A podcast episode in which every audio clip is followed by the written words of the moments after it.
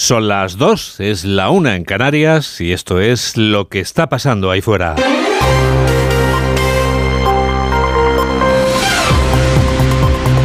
Onda Cero. Noticias fin de semana. Juan Diego Guerrero.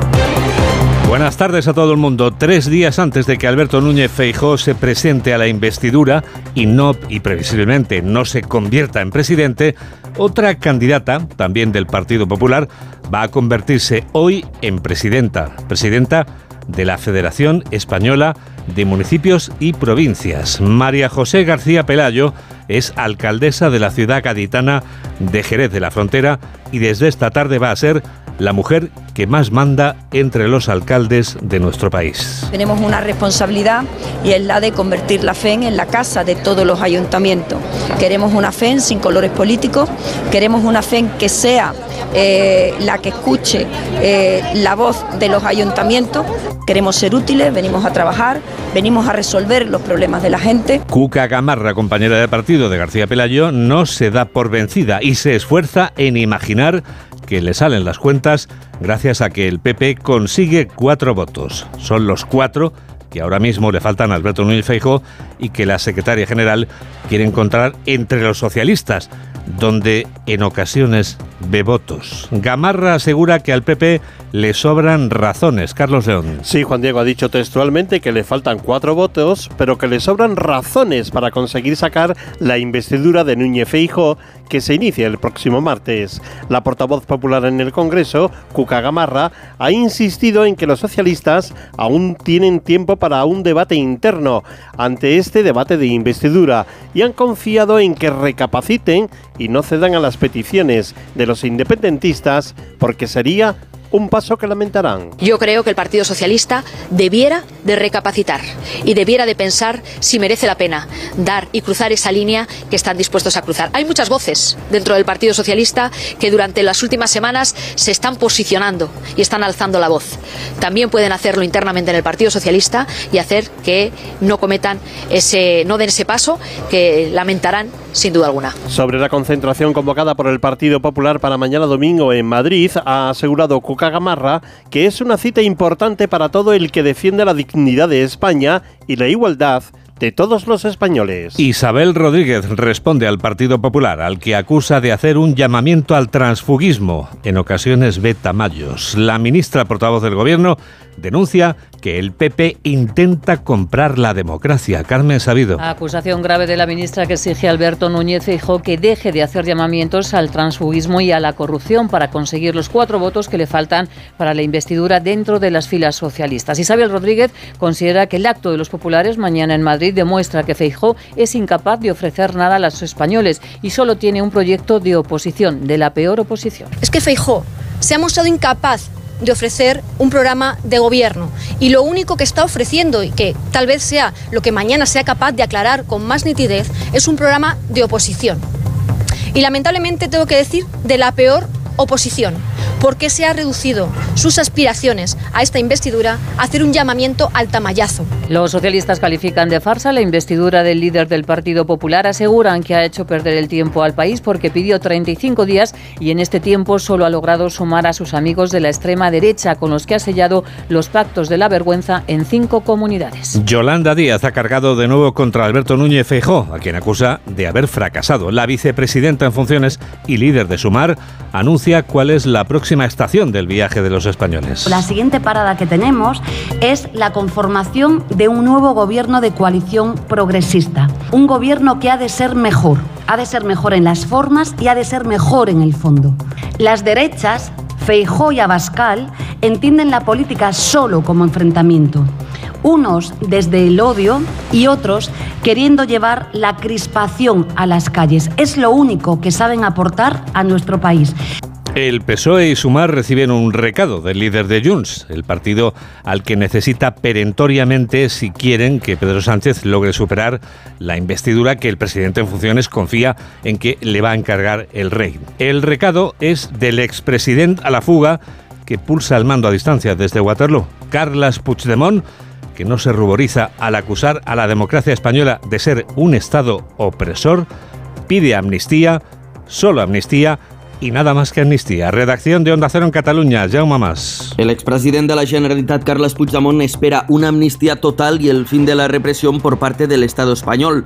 Puigdemont lo ha asegurado a través de la red social X, la antigua Twitter, cuando se cumplen justo cuatro años de la Operación Judas. La operación, que en 2019 se saldó con 13 miembros de un CDR detenidos acusados de integración a organización terrorista, fabricación y tenencia de explosivos y conspiración.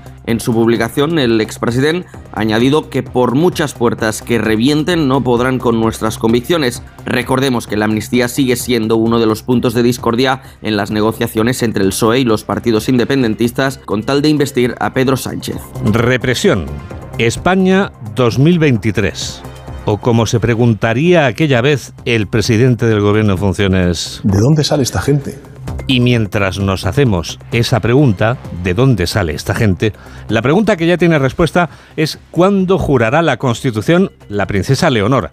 Bueno, pues será dentro de 38 días, que es cuando cumple la mayoría de edad. La princesa de Asturias pronunciará su juramento en una ceremonia solemne que celebrarán el Congreso de los Diputados y el Senado juntos. La heredera de la corona habrá jurado bandera en la Academia General Militar de Zaragoza tres semanas antes del juramento de la Constitución. Paco Paniagua. El juramento de la Constitución por parte de la princesa de Asturias reunirá a toda la familia del rey, pero en diferentes escenarios. De un lado, el mismo día 31, cuando cumpla los 18 años, será en sesión conjunta de las Cortes cuando se celebre ese juramento. Después del acto en el Congreso, habrá otra ceremonia en el Palacio Real en la que la princesa Leonor recibirá de manos de su padre el collar de la Orden de Carlos III. Y hay que destacar que tras ese almuerzo oficial, en el Palacio del Pardo habrá una celebración familiar y privada en la que, según fuentes de la zarzuela, se incluirá a la familia real, a que pertenece don Juan Carlos, la familia del rey, esto es también a sus hermanas, las infantas Elena y Cristina, y a la familia de la reina. La Constitución señala que la princesa de Asturias jurará la Constitución al cumplir los 18 años.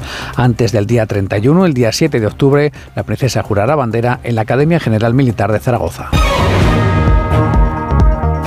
La visita del Papa a la ciudad francesa de Marsella continúa este sábado. Francisco va a celebrar dentro de apenas dos horas una misa multitudinaria ante decenas de miles de personas. Corresponsal de Onda Cero en Francia, Álvaro del Río. Decenas de miles de personas, hasta 60.000, se esperan que ocupen las gradas y el terreno del estadio Velodrome de Marsella, convertido en una auténtica catedral al aire libre y donde a partir de las 4 de la tarde el Papa Francisco oficiará una gran misa papal, acto principal de esta visita a la ciudad gala, ciudad mediterránea Crisol de Culturas, allí esta mañana ha clausurado unas jornadas donde el pontífice ha sido contundente al llamar de nuevo a Europa a acoger e integrar a los migrantes y a no mirar hacia otro lado ni considerarlos un fardo. Los que se refugian en nuestros países no deben ser considerados como una carga que hay que soportar. Si los vemos como hermanos, serán un regalo. A bordo de su papamóvil, Francisco, que ha mantenido un encuentro con el presidente Macron, va a recorrer las calles de Marsella, una ciudad vigilada hoy por más de 5.000 agentes. Joe Biden enviará misiles a Volodymyr Zelensky. Los ucranianos esperan en los próximos días la llegada de una parte de los 32 carros de combate Abrams que Estados Unidos había anunciado que enviaría hasta Ucrania. Corresponsal de Onda Cero en Norteamérica, Agustín Alcalá.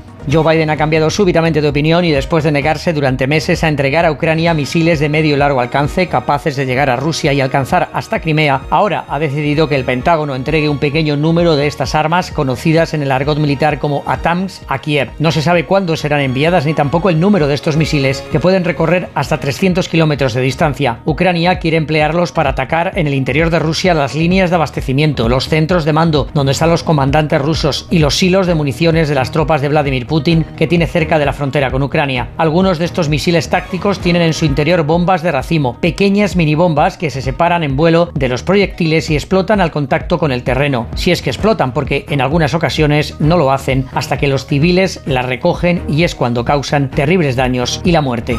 Dos semanas después de esos terribles daños causados por un terremoto en Marruecos, la población marroquí trata de levantar cabeza, contando muertos que rozan ya los 3.000. Corresponsal de Onda Cero en Rabat, Antonio Navarro. Dos semanas después del sismo, Marruecos trata de pasar página y regresar a la normalidad, aunque algunas cosas no volverán a ser como antes, pese a los casi 3.000 muertos y centenares de heridos, sobre todo población que vivía en pequeños núcleos rurales en la región del Alto Atlas. El Marruecos oficial presume de buena gestión, ha evitado la autocrítica y se ha permitido elegir de qué países aceptaba ayuda oficial como era previsible, el régimen ha tratado de preservar la figura del semiausente Mohamed VI, al que se vincula desde el día 8 a toda iniciativa destinada a la reconstrucción, como ha sido el caso este miércoles, al anunciarse un plan para la recuperación de infraestructuras y el estímulo socioeconómico de las zonas afectadas por valor de casi 11.000 millones de euros. Lejos de Palacio, en el Atlas, entre tanto, los niños han vuelto como han podido a las clases, en jaimas o en colegios destartalados, mientras sus mayores reclaman sobre todo abrigo y celeridad de la reconstrucción porque amenazan la lluvia y el frío. Los cinco individuos a los que ha echado el guante el Cuerpo Nacional de Policía en Tarragona explotaban sexualmente a tres mujeres. Este Día Internacional contra la Explotación Sexual, que hoy se conmemora, con especial importancia esta noticia que les cuenta ya Malen Oriol. En la intervención de la Policía Nacional, tres víctimas de explotación sexual han sido liberadas. Una de ellas está hospitalizada por sufrir lesiones graves. También se han detenido a cinco implicados. Dos de ellos están en prisión provisional. Escuchamos el momento de la entrada en el lugar de la detención. ¡Policía! El grupo criminal es un clan familiar de origen rumano que recluta a mujeres de su misma nacionalidad, a las que prometen un trabajo legal en España, en el sector de la limpieza o la hostelería, para luego obligarlas a prostituirse en la calle o establecimientos de alterna en Tarragona. Uno de los miembros del clan aprovechaba su condición de mujer para dar confianza a las víctimas, facilitando así el engaño. La captación de estas víctimas empieza en el país de origen, donde se las obliga a casarse con miembros del clan familiar para no levantar sospechas en los viajes a España, que se hacen en avión.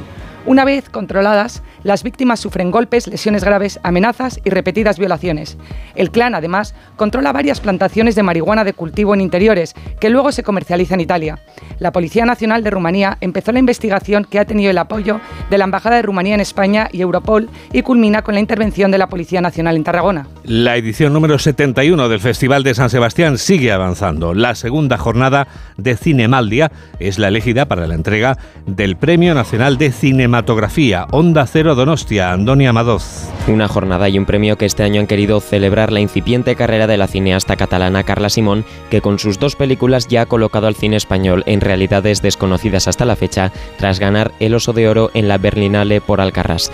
Antes de recibir el premio, su amiga Elena López Riera ha enumerado las virtudes de una directora a la que ha agradecido su amistad. Amorosa, atenta, bondadosa, lúcida, inquieta, leal. Gracias Carla por ser mi amiga. Sé que para ti y para mí la amistad es un arma revolucionaria. Una emocionada Carla Simón ha recordado a todas las cineastas que la precedieron. Quiero agradecer a todas esas directoras que nos han abierto camino para que nosotras no tengamos que utilizar a nuestros maridos para convencer a nadie. Y pienso en Agnès Varda. De hecho, cuando re recibimos el, el, Oso de Oro en Berlín, Rosalí Varda nos escribió un mensaje que me conmovió enormemente. Decía, Agnès te hubiera abrazado, por fin han llegado las mujeres y el mundo está cambiando. La cineasta catalana no ha podido evitar defender la labor de las películas independientes claves para el desarrollo de otra forma de ver la sociedad. Información del tiempo. El tercer álbum de estudio de Mecano se llama Ya viene el sol. Por eso te pregunto, Mamen Rodríguez Astre, ¿se hará realidad el título del disco? Claro que se va a hacer realidad, Juan Diego. De hecho, ya está aquí el sol y ahora lo que vamos a cantar es ¡Ay, qué calor! ¡Ay, qué calor! Aquí sentada en la cheslón. Pues el domingo va a hacer más calor en las horas centrales porque de noche seguirá haciendo frío. Prácticamente todos vamos a quedar por encima de los 25. Recuperamos la manga corta al llegar a los 32 en Sevilla, en Córdoba y en Granada. Cerca se quedarán en Almería, en Huelva, en Badajoz y también en Bilbao. Y por debajo de 30 los madrileños y los de Toledo, los bolos. Eso es, los bolos. Mientras Mamen sigue sentada en la cheslón, tenemos toda la radio por delante. 2 y 14, 1 y 14 en Canarias, llega el epílogo. El epílogo que firma Julián Cabrera. Hola Julián. Hola Juan Diego, muy buenas tardes. Bueno, pues ponemos epílogo a una semana en la que por si a alguien le cabía alguna duda, los contactos no publicitados para que Sánchez consiga su investidura con el apoyo del prófugo Puigdemont están dando sus frutos. No hay más que reparar en enunciados como las afirmaciones de Junqueras apuntando que el acuerdo para la amnistía viene desde agosto, o las palabras del propio Sánchez rechazando que Puigdemont pueda ser juzgado por lo que hizo, una crisis crisis política nunca tuvo que derivar en lo judicial, ha dicho el presidente en funciones. O las propias alaracas del fugado de la justicia, situando su particular listón en una supuesta deuda de todos los españoles con Cataluña por 450.000 millones de euros. Síntomas a los que se suman las andanadas de la dirección socialista contra su llamada vieja guardia, escandalizada por lo que este PSOE de hoy pretende perpetrar. Ergo, habrá investidura de Sánchez, no lo duden, pero antes les contaremos la de Núñez Feijó, al que le faltan, le van a faltar, suponemos, al menos cuatro votos y cuyo discurso, tomen nota, no tendrá ningún desperdicio. Ya son y cuarto, es el momento ideal para el deporte. Noticias del deporte con David Camps. Hola David. ¿Qué tal, Juan Diego? Muy buenas tardes. Sexta jornada de liga en primera división y eh, el Athletic de Bilbao que gana en Vitoria al Alavés 0-2. Y Está en Champions, ¿eh? Está no solo en Champions, sino que empatado con el Girona y con el Barcelona y a dos puntos del Real Madrid. El Girona está jugando desde las dos. ¿Y tú sabes lo que es el miedo a las alturas? Sí. Pues como el Girona puede situarse como líder, ¿qué está pasando? ¿Qué está pasando en el Girona Mallorca? Vicente Casal, buenas tardes. Buenas tardes, David. Pues parece que de momento le tiemblan las piernas al equipo de Michel, un Girona que arrancaba a las dos como tercer clasificado, pero que ha visto como una mano absurda de Sigankov dentro del área en el minuto 3 era castigada por González Fuertes como penalti. Además, de manera clara, un penalti que Vedad Murici ponía dentro de la portería para poner con ventaja al equipo de Javier Aguirre. Primer cuarto de hora en Montilivi con un Girona. Ahora directo al ataque con una defensa de tres. Delante de una defensa de cinco el Mallorca con todos los jugadores en su propio terreno de juego con el marcador a favor. De momento música de viento Montilivi. Les han chafado la guitarra. Girona 0. Minuto 16 primera parte. Mallorca 1. A las seis y media el Barcelona, que podría ser líder en primera provisional, se enfrenta al Celta de Vigo con Xavi renovado hasta el 2025, cuatro y cuartos, Asuna Sevilla, nueve de la noche, Almería Valencia, pero el líder juega mañana a las nueve de la noche para cerrar esta sexta jornada y lo hacen el derby madrileño ante el Atlético de Madrid. Hablan Simeone y Ancelotti sobre las bajas y las lesiones. Vamos a, a, tener que atravesar los entrenadores este tipo de situaciones. Los equipos que logren tener mejor recuperación en menos tiempo sacarán más partido, pero las lesiones van a aparecer. Está claro de que cuando uno tiene estabilidad, 12, 13 futbolistas continuamente, es mejor para el equipo. Cuando uno tiene que cambiar continuamente, es más, más complejo. Podía contestar como las tres días, no, que me puse a llorar tres o cuatro, no. Si no está Bellingham, tengo un otro. A la falta de jugadores importantes hemos, eh, han sido capaces de arreglarlo muy bien. Entonces, si Bellingham no estará en un partido, no es que nos ponemos a llorar. Descansará estará más listo para el próximo partido. Fernando Burgos, buenas tardes. ¿Qué tal, David? Buenas tardes. Alejandro Mori, buenas tardes. Hola, David, buenas tardes. ¿Está Bellingham en el Madrid, Fernando? Absolutamente sí. Hoy ha vuelto a entrenar después de perderse la sesión de ayer por unos problemas estomacales que no han ido a más y los 15 minutos abiertos que hemos podido ver, el inglés estaba en perfectas condiciones, ha concluido el entrenamiento y mañana, como no podía ser de otra forma, va a ser titular en el 11 de Carlo Ancelotti. Las bajas las cuenta Simeone, Jano. Sí, hasta cinco. Reinildo, Lemar, De Paul, Soyunchu y Pablo Barrios, pero por contra recupera a Coque y Memphis. El capitán lleva cuatro días entrenando con el grupo y ante la necesidad y la importancia del partido podría ser titular mañana. Y en el Madrid, Fernando, tienen buena noticia con la recuperación de su gran estrella.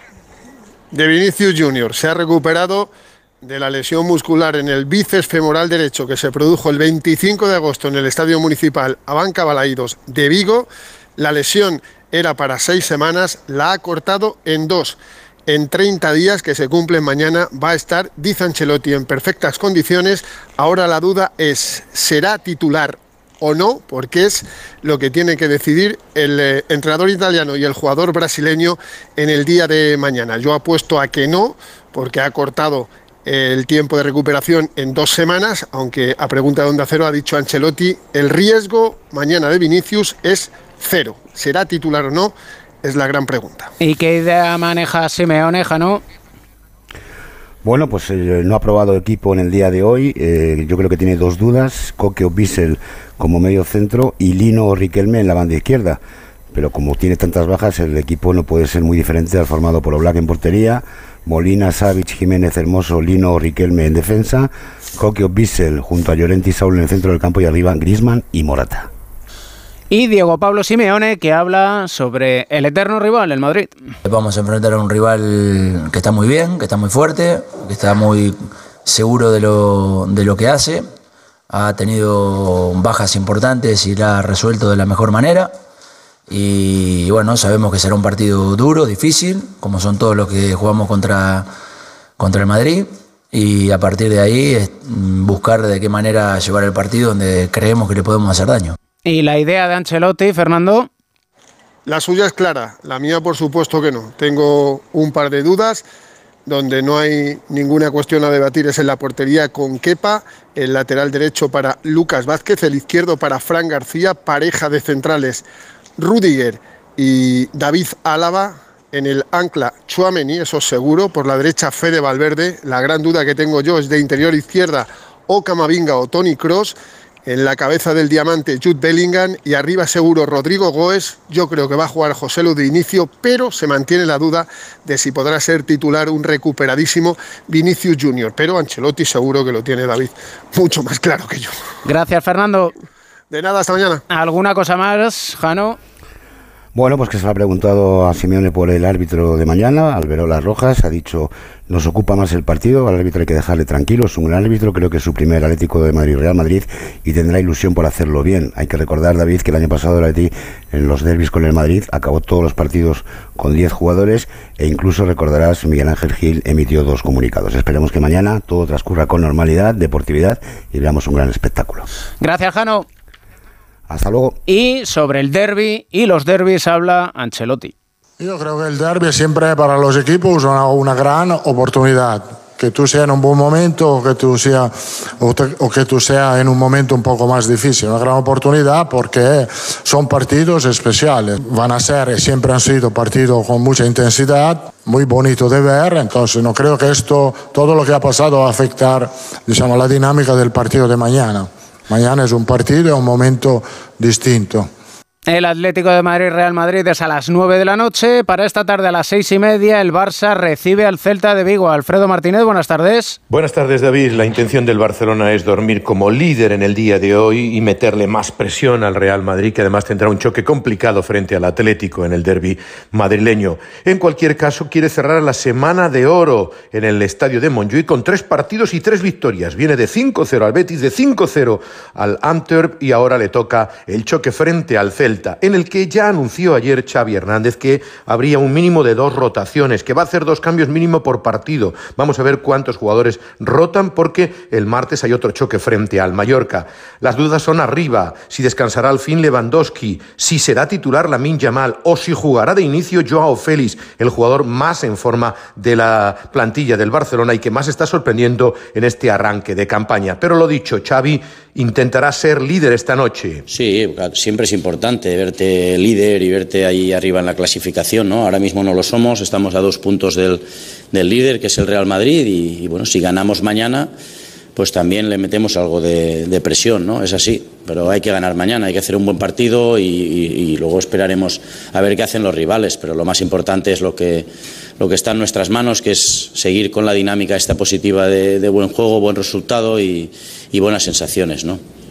Lo más importante. Se esperan entre 44 y 45 mil espectadores para recibir al Celta en un día en el que también se celebrará la renovación de Xavi Hernández, hecha efectiva en el día de ayer por una temporada más una opcional hasta el año 2026, si consigue un título en la temporada 24-25. Habrá máxima expectación, por tanto, en este choque en el que a lo mejor descansan algunos jugadores también importantes como puedan ser Cundeo de Jong. En la lista de convocados entró Ronald Araujo. Buena temperatura en la ciudad condal para recibir recibir al Celta. Gracias, Alfredo. Y el Celta en problemas. Víctor Lozano, buenas tardes. Hola, buenas tardes. Sí, un Celta aún no con urgencias, pero sí ya con alta necesidad de empezar a sumar puntos sin demora. De hecho, solo acumula cuatro en cinco partidos y ha perdido sus tres partidos embalaídos. Sin embargo, eso sí, aún no ha caído fuera de casa. Buscará hoy el conjunto celtiña mantener la racha y resarcirse de la derrota en casa la semana pasada, la jornada pasada ante el Mallorca. Ha sido una semana de movimientos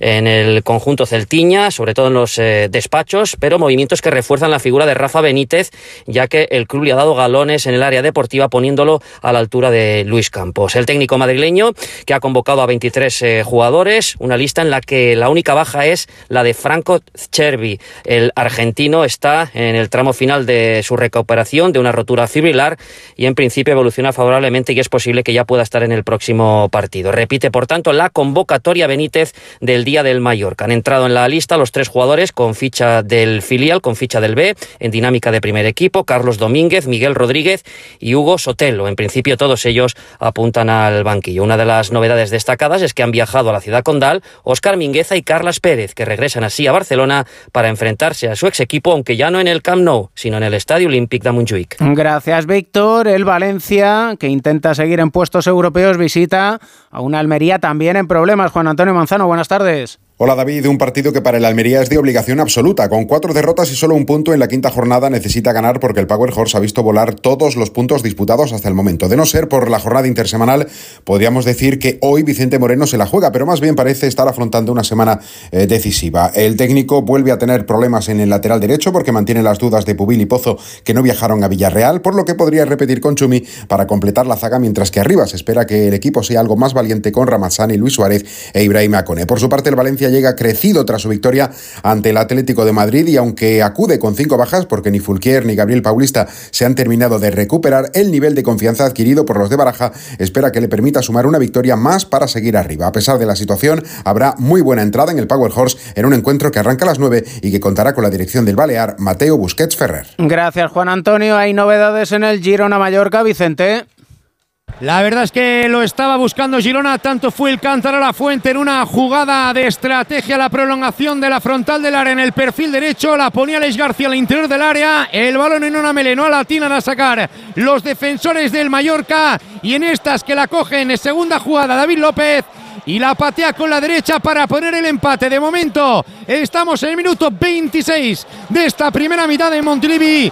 Empata David López para Girona. Girona 1, Mallorca 1. A las 4 y cuarto, Osasuna Sevilla, Javier Saralegui, buenas tardes. Buenas tardes, Osasuna afronta el primero de dos partidos consecutivos en casa con la idea de sumar algo en el Sadar, porque hasta ahora lo único que ha tenido son derrotas frente a Athletic y Barcelona. 21 convocados, los mismos de Getafe más Catena tras cumplir partido de sanción. El equipo el entrenador están rabiosos tras perder frente al Getafe encajando tres goles de cabeza, dos de ellos en córner en el primer palo. De ahí que la intensidad defensiva sea uno de los objetivos para el partido de esta tarde. Incomodar al contrario y jugar en campo rival, lo mismo que quiere José Luis Mendilibar, ya que son dos entrenadores, Arrasate y Mendilibar, de estilos parecidos y con urgencias en el Sevilla, a pesar de ser la jornada 6, quinto partido para los del técnico vasco, que tiene seis bajas, las ya conocidas de Marcao, Nianzú y Acuña, a las que se suman Sergio Ramos por una ligera sobrecarga muscular, Suso con molestias y Mariano con una rotura de fibras en el aductor de la pierna izquierda. 22 convocados con las novedades de Matías y de Januzaj, que no está inscrito en la Liga de Campeones. A disipar dudas el Sevilla tras conseguir la primera victoria en Liga frente a Las Palmas y empatar en Champions contra el Lens. Volverán seguramente al 11 Bade y Luque Bacchio por parte de Osasuna, Lucas Torro y Catena. Se prevé que sean de la partida. A las 4 y cuarto con arbitraje de Javier Iglesias Villanueva. Gracias Javier. Además en juego en segunda división Andorra Sporting, Víctor Buenas tardes. Buenas tardes, minuto 26 del Fútbol Club Andorra y el Sporting de Gijón empatan a cero con dos oportunidades del equipo dirigido por Eder Sarabia. Álvaro Martín remató al palo y después el mismo jugador formado en el Real Madrid atajó Rubén Yáñez. Minuto 26, empate a cero entre el Fútbol Club Andorra y Sporting de Gijón. En motociclismo, Gran Premio de la India, Chechu Lázaro, bueno, muy buenas. Con una hora y media de retraso, pero mereció la pena la espera, David. Se disputó el sprint del Gran Premio de la India con victoria de Jorge Martín por delante de Peco Bañella y atención, tercera posición de Mar Márquez que no pisaba un podio desde el primer sábado del año en Portimao. El de Cervera defendió ese lugar en el cajón sacando codos frente al sudafricano Binder y a un desatado Becheki que partía desde la pole pero que tuvo un incidente en la salida con su compañero Marini que arruinó su carrera en la general. Martín le recupera tres puntitos más al líder Bañaya y el madrileño está a 33 del actual campeón de MotoGP. Y mañana atención con los horarios de las carreras porque desde las 9 de la mañana arrancará Moto 3, a las 10 y cuarto será la carrera de Moto 2 y desde las 12, si el tiempo lo permite, la carrera larga de MotoGP. Gracias, Chechu. Mañana además tenemos Fórmula 1, Gran Premio de Japón. Carlos Sainz saldrá desde la sexta posición, Alonso desde la décima y la selección española femenina gana en la Liga de Naciones a Suecia 2-3. Monse Tomé, la seleccionadora. Con mucha tranquilidad, tratando de disfrutarlo cada momento, en la llegada al campo, la charla con ellas ya en el hotel y yo me encontré feliz sobre todo porque he podido verlas disfrutar, he podido o hemos podido verlas hacer lo que mejor saben hacer de la mejor manera. La segunda parte fue una gran segunda parte y sobre todo me alegro por ellas, me alegro muchísimo por ellas. Y a partir de las tres y media, Juan Diego, no solo del fútbol, las motos, la Fórmula 1, empieza... El tren de Radio Estadio, ¿no? El tren de Radio Estadio y la Liga Endesa de Baloncesto. Vamos, Primera jornada con Valencia Basket Girona, Granada Murcia, el Unicaja ante el Tenerife y bienvenida Palencia a la ACB. El Thunder Palencia debutará en Santiago ante el Obradoiro. Bienvenidos a los palentinos, por supuesto, y nosotros ahora ya sabes, David, lo que vamos a seguir contando. Lo que está pasando ahí fuera.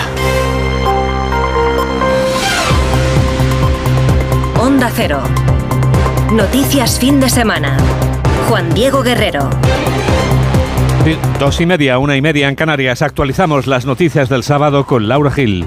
Lo esencial de este sábado, Juan Diego, pasa por la renovación de la dirección de la Federación Española de Municipios y Provincias. La nueva presidenta, la popular María José García Pelayo, recibe el testigo del socialista Abel Caballero, que tras ocho años en el cargo pide en su despedida que la financiación local se negocie al mismo nivel que la autonómica. Le apoya la ministra en funciones, Isabel Rodríguez, que adelanta la aprobación en el Consejo de Ministros del lunes de la declaración de zona catastrófica en los municipios más afectados por las danas. Del PP dice que es la peor oposición, pide que dejen sus llamadas al transfugismo para conseguir los votos que les faltan y subraya que mañana en el acto de Madrid demostrarán que no tienen nada que ofrecer a España. La popular Cuca Camarra insiste en que es un acto abierto a quienes rechacen la amnistía independientemente del color político y a tres días del debate de investidura de Feijóo pide a los diputados socialistas que recapaciten para no arrepentirse.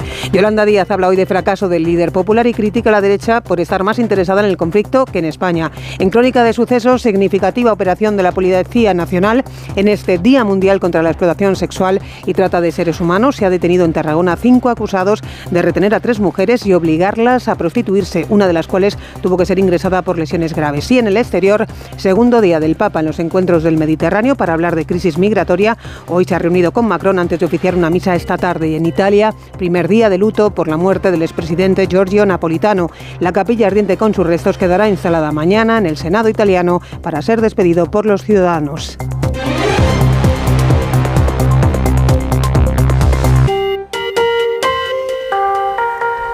Dos y 32, una y 32 en Canarias, tres días antes de que Alberto Núñez Feijóo se presente a la investidura y previsiblemente no se convierta en presidente, otra candidata, también del Partido Popular, va a convertirse en presidenta, presidenta de la Federación Española de Municipios y Provincias.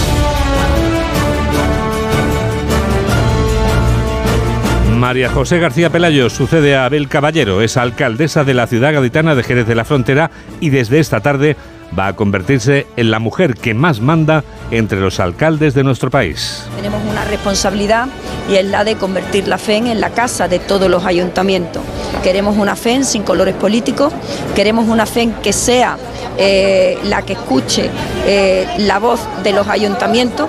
Queremos ser útiles, venimos a trabajar, venimos a resolver los problemas de la gente. Cuca Gamarra no se da por vencida y se esfuerza en imaginar que le salen las cuentas gracias a que el PP consigue cuatro votos. Son los cuatro que ahora mismo le faltan a Alberto Núñez Feijóo y la secretaria general quiere encontrar entre los socialistas, donde en ocasiones ve votos. Gamarra ha asegurado esta mañana que al PP le sobran razones, como nos cuenta Carlos León. Sí, la secretaria general del Partido Popular, Cuca Gamarra, ha insistido en que los socialistas aún tienen tiempo para un debate interno precisamente ante la investidura de Alberto Núñez Feijóo y confía en que los diputados socialistas recapaciten y no cedan a las peticiones de los independentistas. Todavía pueden reflexionar y puede pensar el Partido Socialista si están dispuestos a entregar aquello que le está pidiendo Puigdemont, aquello que le está pidiendo Junqueras, que es nada más y nada menos que la igualdad entre todos los españoles, es nada más y nada menos que decir que la democracia no existió y no ha funcionado durante todo este tiempo y no funcionó cuando se intentó dar un golpe de Estado en, en, en el 2017 y legitimar aquello que hicieron los prófugos de la justicia.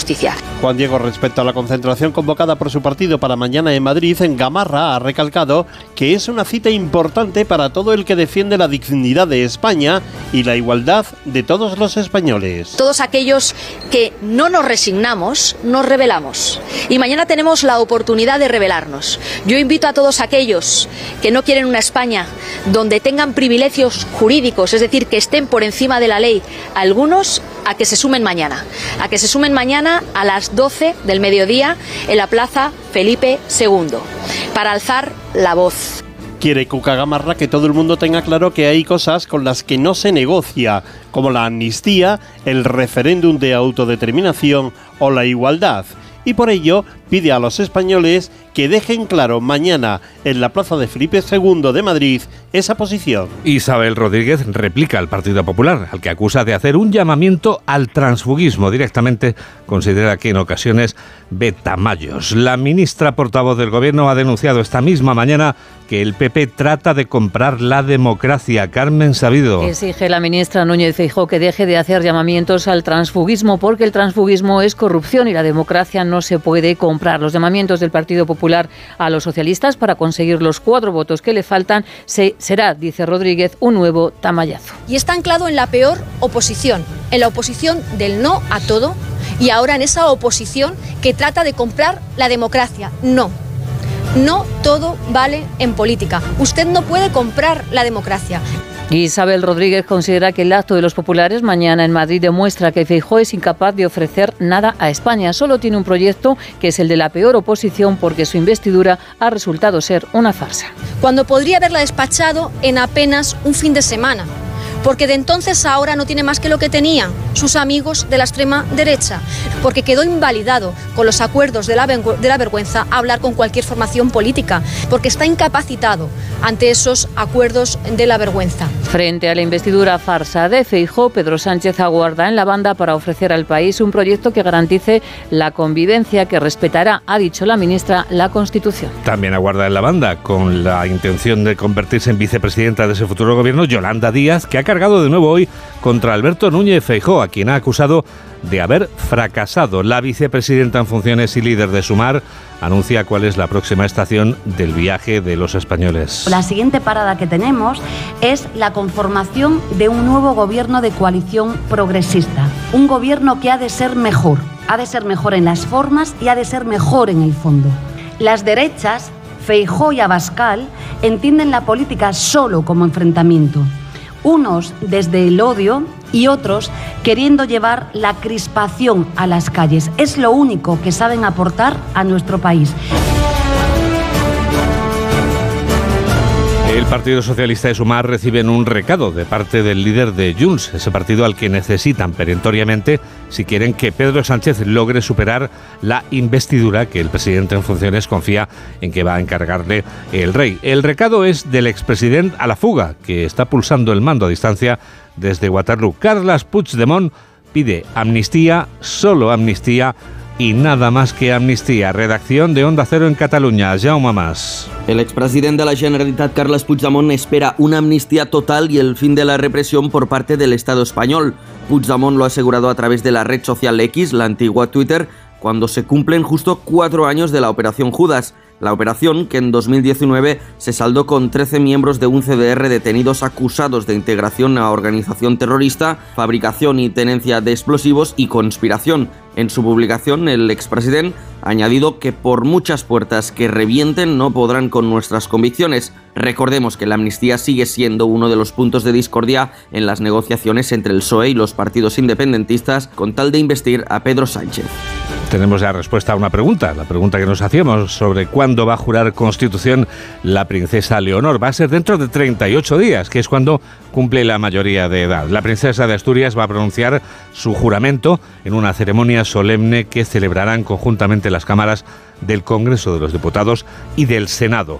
La heredera de la corona española habrá jurado bandera en la Academia General Militar de Zaragoza tres semanas antes del juramento de la Constitución. Paco Paniagua. El juramento de la Constitución por parte de la princesa de Asturias reunirá a toda la familia del rey, pero en diferentes escenarios. De un lado, el mismo día 31, cuando cumpla los 18 años, será en sesión conjunta de las Cortes cuando se celebre ese juramento. Después del acto en el Congreso, habrá otra ceremonia en el Palacio Real en la que la princesa Leonor recibirá de manos de su padre el collar de la Orden de Carlos III. Y hay que destacar que tras ese almuerzo oficial en el Palacio del Pardo habrá una celebración familiar privada en la que, según fuentes de la zarzuela, se incluirá a la familia real a que pertenece don Juan Carlos, la familia del rey, esto es también a sus hermanas, las infantas Elena y Cristina, y a la familia de la reina. La Constitución señala que la princesa de Asturias jurará la Constitución al cumplir los 18 años. Antes del día 31, el día 7 de octubre, la princesa jurará bandera en la Academia General Militar de Zaragoza. 3 menos 19, 2 menos 19 en Zaragoza. Noticias fin de semana. Juan Diego Guerrero.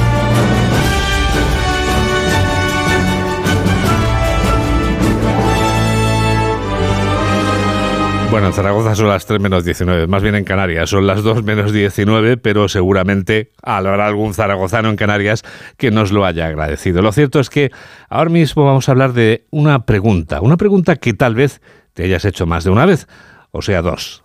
¿Puedo comer bien gastando poco?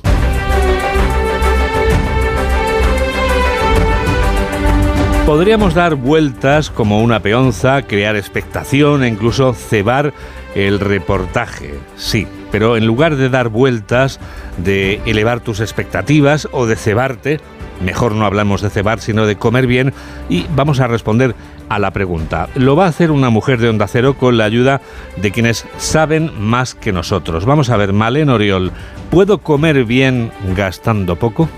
Pues la respuesta es sí, Juan Diego. Se puede comer con calidad sin gastar demasiado dinero. Todos sabemos que hay que comer frutas, verduras, legumbres y evitar harinas refinadas y carnes grasas. Pero, ¿es lo mismo un calabacín de producción industrial que uno de temporada? ¿Cómo afecta la diferencia de calidad en los productos frescos?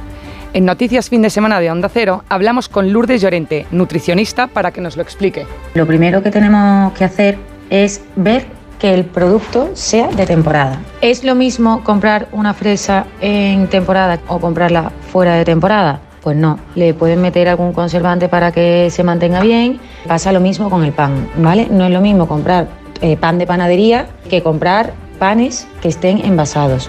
¿Qué pasa con esos panes que están envasados? Bueno, pues que llevan eh, conservantes, aditivos, azúcares que no son saludables. Efectivamente, y es que somos lo que comemos. Nuestra salud depende de ello. Ahora bien, hay que poner cabeza a la hora de hacer la compra. En el mercado municipal de Diego de León, en Madrid, hablamos con nuestro amigo Pedro, encargado de la carnicería. Porque comas solomillo todos los días no comes de calidad. El solomillo es una pieza del animal. El resto del animal es el mismo, o sea, que, que también tiene piezas buenas. No son solomillo, pero no quiere decir que sean malas o peores.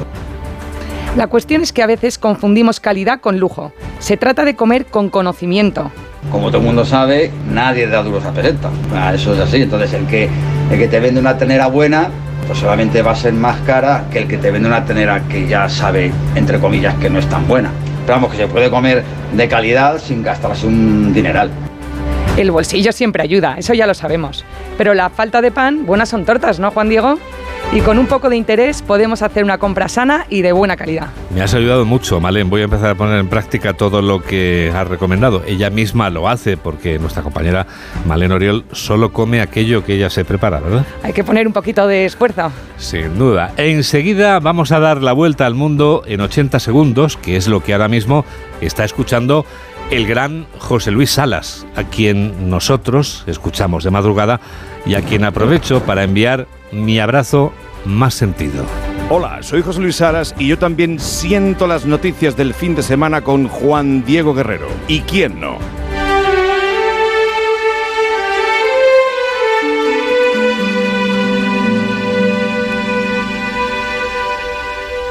¿Nervioso por la vuelta al trabajo? Tranquilo, toma Ansiomet. Ansiomet con triptófano, lúpulo y vitaminas del grupo B contribuye al funcionamiento normal del sistema nervioso. Ansiomet, consulta a tu farmacéutico o dietista.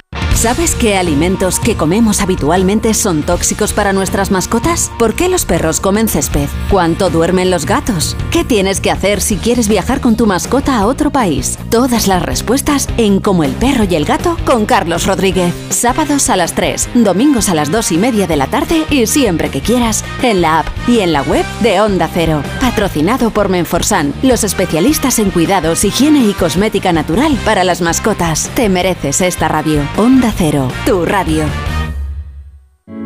Entonces dices que estos sensores detectan si alguien intenta entrar. Claro, y cubren todas las puertas y ventanas. Así que tranquilo, su despacho y todas las cosas que le importan también están protegidas. Si alguien intentara entrar, podemos verificarlo con las imágenes al momento. Y si detectamos un problema real, avisamos nosotros mismos a la policía. Protege tu hogar frente a robos y ocupaciones con la alarma de Securitas Direct. Llama ahora al 900-272-272. Síguenos en Twitter en arroba noticias FDS. Es el momento del Foreign Affairs. Noticias del resto del mundo. ¿Dónde empezamos, Mamen? Lo hacemos en Michigan, donde el próximo martes veremos una imagen histórica. Histórica, desde luego, Mamen, la aparición presidencial en un piquete. Joe Biden apoyará a los huelguistas del motor caminando junto a ellos. Nos lo cuenta el corresponsal de Onda Cero en Norteamérica, Agustín Alcalá. Ni los más viejos del lugar recuerdan a un presidente de Estados Unidos participando en una protesta laboral al lado de los sindicatos. Los hombres y las mujeres de la industria del motor que quieren mayores salarios, más vacaciones y pensiones más altas. Joe Biden ha decidido que el martes se pondrá al lado de los trabajadores de la industria del motor de Detroit, que desde hace ya más de una semana están en huelga. No se sabe si el presidente, gran defensor de los sindicatos desde que comenzó en política hace seis décadas, cogerá una pancarta y se vestirá del color rojo de las camisetas de los empleados, pero lo que sí parece es que estará a su lado pidiendo a la Ford, a la General Motors y a Stellantis mejores sueldos. Biden conoce la importancia del voto de los sindicalistas del automóvil en Michigan, un estado que es vital si quiere repetir como presidente, y no desea dejar opción alguna a Donald Trump, que la semana próxima, en vez de acudir al segundo debate presidencial de los republicanos, estará también con los trabajadores del automóvil. Durante 12 horas en coche y llegamos, mamen, hasta Nueva York. Para ver otra imagen inédita, un robot policial patrullando la estación de metro de Times Square.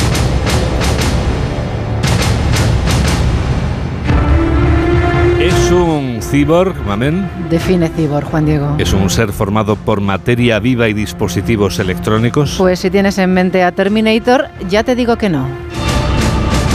Pesa 200 kilos y mide poco más de metro y medio. Se llama K5 y tendrá turno de noche de 12 a 6 y un compañero de carne y hueso, por lo tanto no estará solo. Bueno, nunca se sabe, un cibor siempre puede tomar posesión del cargo posteriormente. Seguimos en Estados Unidos. Pero no eh, en este caso, no en los de México, nos situamos en la frontera. Los migrantes, tras desplomarse las cifras en los últimos meses, han aumentado drásticamente. En esta ocasión hemos encontrado venezolanos. Saben que es peligroso, pero dicen que no tienen nada que perder. Se, se escuchan rumores, pues, de que sí están liberando gente en Estados Unidos, pero la, la idea es llegar, pues, para estar en el suicidio de Venezuela, no tomamos este riesgo, pues, esta travesía. Para morirnos de hambre allá, preferimos morirnos en el camino. Tremendo, ¿verdad? La tierra prometida está ahí, pero el camino tampoco es fácil. Queremos pasar por un mejor futuro, porque hemos pasado mucho trabajo por el camino.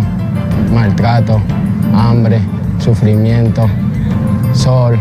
Los niños estaban desgastados y vamos a hacer lo mejor para pasar para allá, para que nos vaya bien, ya que nuestro país ya, ya se dañó. México está desbordado, pide decisiones urgentes. Escuchamos al director de Servicios Migrantes. El gran problema que vemos es que se convierta en una crisis humanitaria, ese es uno.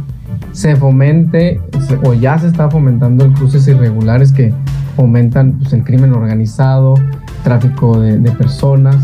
Eh, eh, eh, esos son los riesgos que vemos si no, si no se, se, se toman decisiones prontas. Miles de migrantes han cruzado a Estados Unidos en los últimos días desde California hasta Texas y muchos más aún llegan en autobús y trenes de carga a ciudades fronterizas mexicanas. 142.000 en la primera quincena de septiembre. México se encuentra rebasado. Desde los Estados Unidos mexicanos vamos a trasladarnos hasta Europa, Mamen, y nos centramos en la invasión rusa de Ucrania. Tenemos a Zelensky de gira tras pasar por la ONU, ha llegado a Canadá. Así era presentado y recibido por el presidente Trudeau. Señor presidente, ahora es para mí un gran honor darle la bienvenida al presidente Vladimir Zelensky de Ucrania para que se dirija a esta Cámara. Turno para el ucraniano. Insiste en Rusia que Rusia debe perder de una vez por todas y que perderá. Es un genocidio lo que los ocupantes rusos le están haciendo a Ucrania. Y cuando queremos ganar, cuando pedimos al mundo que nos apoye, no se trata solo de un conflicto ordinario, sino de salvar millones de vidas.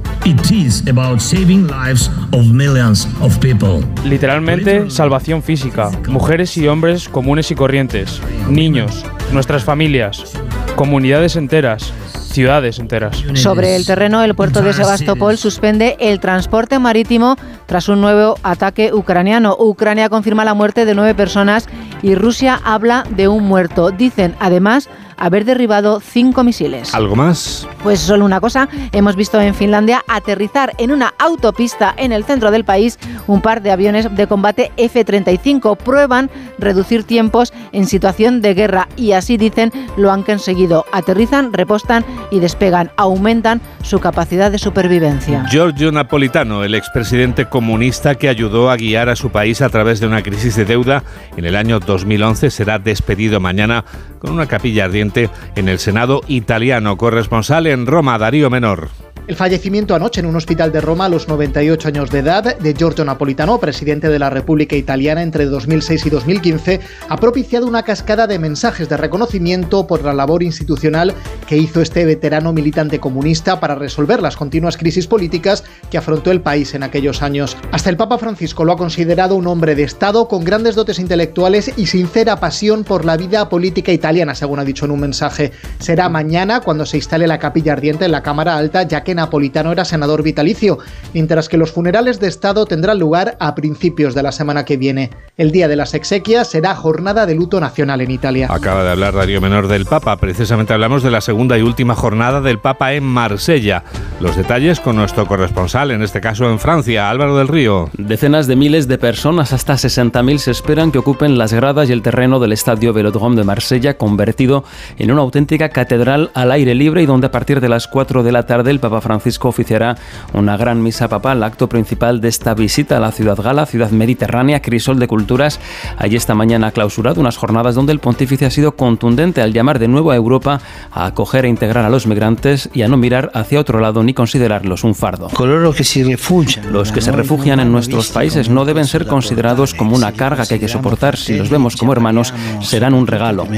A bordo de su papamóvil, Francisco, que ha mantenido un encuentro con el presidente Macron, va a recorrer las calles de Marsella, una ciudad vigilada hoy por más de 5.000 agentes. El suceso del día, Mamel, lo encontramos en... En Taiwán, en el sur, donde se busca a tres desaparecidos tras un incendio y varias explosiones en una fábrica. Se habla de seis muertos, cuatro de ellos bomberos. Hay más de mil heridos. Estaba en la oficina de seguridad escribiendo algunos documentos cuando oí la explosión. Vi humo blanco y a unas seis o siete personas le sangraban las manos. Antes de eso hubo otra explosión en el interior. Algunas personas resultaron cortadas con cristales rotos. Juan Diego, a esta hora todavía se investigan las causas. Give you bright, date brillo, Mary of the Carmen, que hay Pues, que comer. Me voy, mira, con comida y algo más. En Grecia, un rebaño de ovejas, ante la falta de pastos tras los incendios y las inundaciones, accedieron a un invernadero y se lo comieron todo lo que vieron, Juan Diego. Al ver un comportamiento extraño, el pastor quiso averiguar qué era lo que habían ingerido, pues más de 100 kilos de cannabis con fines medicinales que cultivaba una empresa farmacéutica. Vaya. Me queda otra. ¿Y la segunda? La segunda eh, la protagoniza una familia estadounidense que ha demandado a Google alegando que su aplicación Maps llevó al padre a conducir por un puente derrumbado, lo que le costó la vida al caer unos 6 metros. El puente se había derrumbado hacía años y no estaba señalizado. Google, Obi-Wan, te ha enseñado bien. 3 menos 7, 2 menos 7 en Canarias. Hola, soy Mónica Carrillo y yo también escucho Noticias Fin de Semana con Juan Diego Guerrero. Cansado? Revital. Tomando Revital por las mañanas recuperas tu energía, porque Revital contiene ginseng para cargarte las pilas y vitamina C para reducir el cansancio. Revital, de Pharma OTC.